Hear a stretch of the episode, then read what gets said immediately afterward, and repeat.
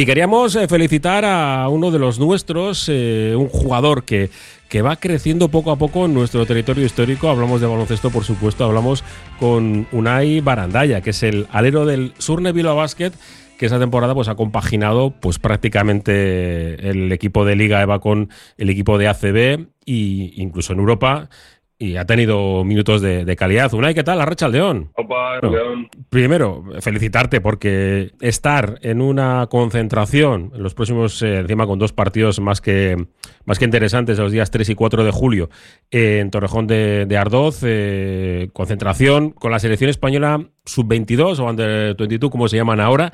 Eh, entiendo que para ti, no sé si ha sido sorpresa o, o, o barruntabas que podías entrar. Sí, sí, o sea, a mí la mañana que me llama a mí que me dice que estoy convocado, pues al principio no sé, ni le respondí porque no sabía ni que, casi ni que existía esa, opción, ni que se concentraba en su 22, ni nada. O sea, fue una sorpresa y una oportunidad. Mm.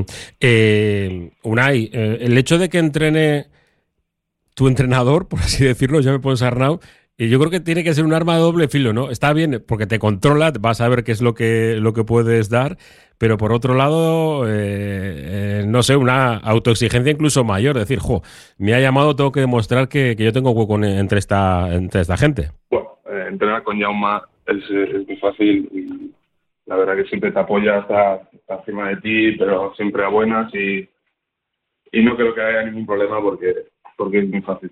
Hmm. La lo hace muy fácil. Para el que no, haya, no lo haya seguido, eh, esta temporada en Liga EVA, en Fundación, en el, que, en el que juegas de forma más habitual, habéis tenido una temporada en la que el debut al principio parecía como que el objetivo era simplemente, eh, simplemente entrecomillado, por supuesto, mantenerse en Liga EVA y disputéis de esa fase incluso previa de ascenso a la, a la Le Plata. ¿Cómo, ¿Cómo ha sido este, este primer año con, con el equipo EVA? Bueno, eso, como te he dicho, eh, al principio, pues la idea, recién ascendidos, pues, ¿qué va a ser? Pues mantenerse, ¿no? Pero luego, pues cuando pasó la temporada y nos vimos que estábamos ahí en la pomada y las circunstancias nos pedían más, pues tuvimos un par de reuniones también para, para decidir a ver cuál, cuál era el objetivo, ¿no? Si teníamos que eh, replanteárnoslo y, pues, hombre, estábamos ahí terceros, cuartos, tal, y lo peleamos y conseguimos estar ahí quedarnos terceros, ir a la fase de ascenso, previa a la fase de ascenso a, Plata, y bueno, en el primer partido no, no pudimos eh, hacer más que, que, pelearlo, pero bueno, un, colofón para la temporada que nadie se esperaba, nosotros, la mayoría tampoco, algunos sí, pero, pero no, una temporada increíble para haber ascendido. Mm. Una de las, de las cuestiones más importantes, una del equipo EVA, evidentemente, es tratar de, sacar jugadores para, bueno, para, para, el futuro, ¿no? Esto de, de la CB seguramente es un salto muy, muy grande, pero también habéis conseguido un ambiente súper chulo en, en, la casilla, ¿no? Porque yo he visto varios partidos y, aparte los derbis también han quedado muy, muy entretenidos, ¿no? Con, las dos aficiones y con gente incluso, pues, de Mondragón, recuerdo. Ha sido una temporada chula en ese sentido también, ¿no? De, ver que hay gente que sigue el básquet también de, formación. Sí, sí, hemos tenido bastante tirón, la verdad. Cada vez que íbamos a, no solo en la casilla, sino también cuando salíamos fuera, la gente se animaba, vamos, estaba, se llenaba las gradas. Y, bueno, la verdad que ha sido súper divertido. Supongo que también tener a Elvis en la plantilla habrá ayudado, claro. eh, quien, no conozca a Elvis, que, que, bueno, es una mega estrella en redes sociales. Eh, no sé, yo la última vez que contabilicé, habla, hablamos de millones de seguidores, ¿no? En, para Elvis, que, es, un crack, es un crack.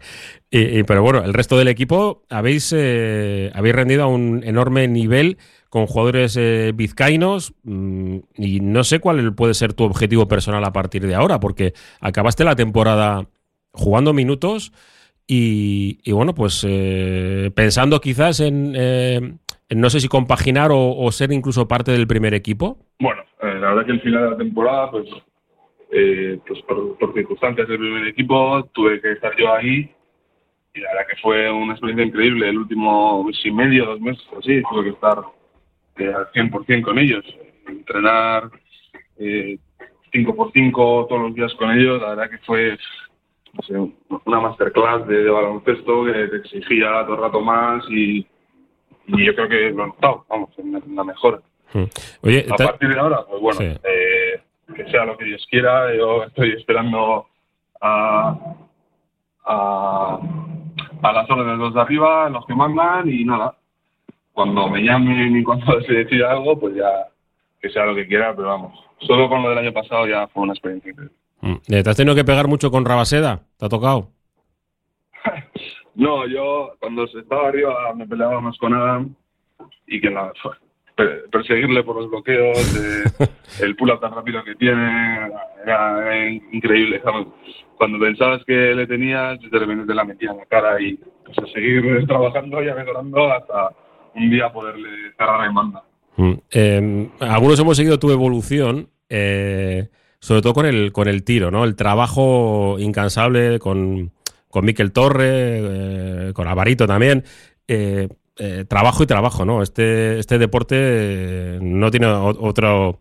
Sí, que también tiene, ¿no? El cuerpo, la disciplina y tal, pero lo del trabajar el tiro, por ejemplo, tú que le estás dando mucha, mucha cuestión, ¿no? Al, tiro de tres, porque en Liga EVA te veíamos que ibas hacia adentro como un, vamos, como cuchillo de mantequilla, como diría un clásico. Sí, a ver, esto son muchas mañanas, como con Álvaro en el gimnasio, o Miquel con máquina de tiro, o sin máquina de tiro en la casilla, que se nos cogía rebotes.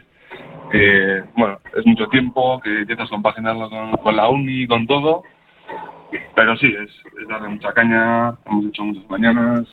Y bueno, para ser que al final pues, van saliendo cositas y, y te sorprendes de ti mismo, ¿no? Porque empiezas a tirar de tres y parece que entran, así que bueno, a ver si, a ver si va todo, todo sigue, todo sigue igual. Mm.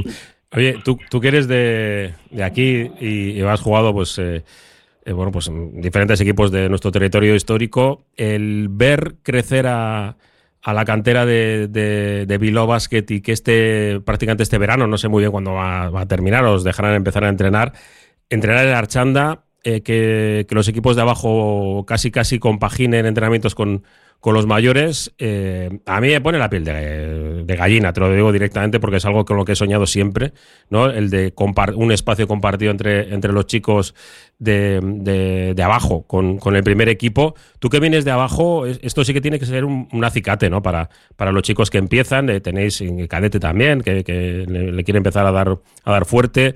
Eh, no sé, ¿tú cómo, cómo vives esto? Tú, claro, lo ves ya casi de forma natural, porque has sido parte de, como has dicho, ¿no? El último mes y medio de, del primer equipo, pero ahora, ahora ese salto, ¿no? A Archanda, ¿qué, qué va a suponer? Bueno, eso yo, eh, nosotros eh, formamos eh, la cantera, fuimos la primera generación cuando surgió, pues bueno, fueron nosotros los que nos llamaron en, en Junior y pues ver toda la evolución que ha tenido, al final supongo que la idea de Miquel y de todos los que estuvieron ahí al principio era pues llegar a conseguir estas cosas, ¿no? Que fuera todo mejor, que fuera todo ser profesional, profesionalice. Eso es. eh, y nada, pues lo de la, lo de la chanda, tener un espacio en el que podamos compartir, privado, eh, en el que podamos entrenar el tiempo que queramos, estemos ahí no, pues es un puntazo de... Tiene muy buena pinta, tiene... Sí, sí, vamos.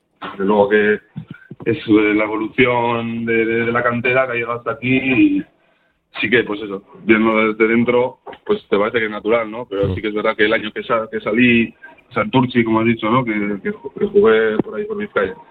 Cuando sale Santurci, pues lo ves desde fuera un poco todo y ves que, está, que está muy bien, somos unos privilegiados estando ahí dentro y, y luego vuelves y pues bueno, eres un poco más consciente y pues sí, es una pasada, la escena es una pasada. Mm.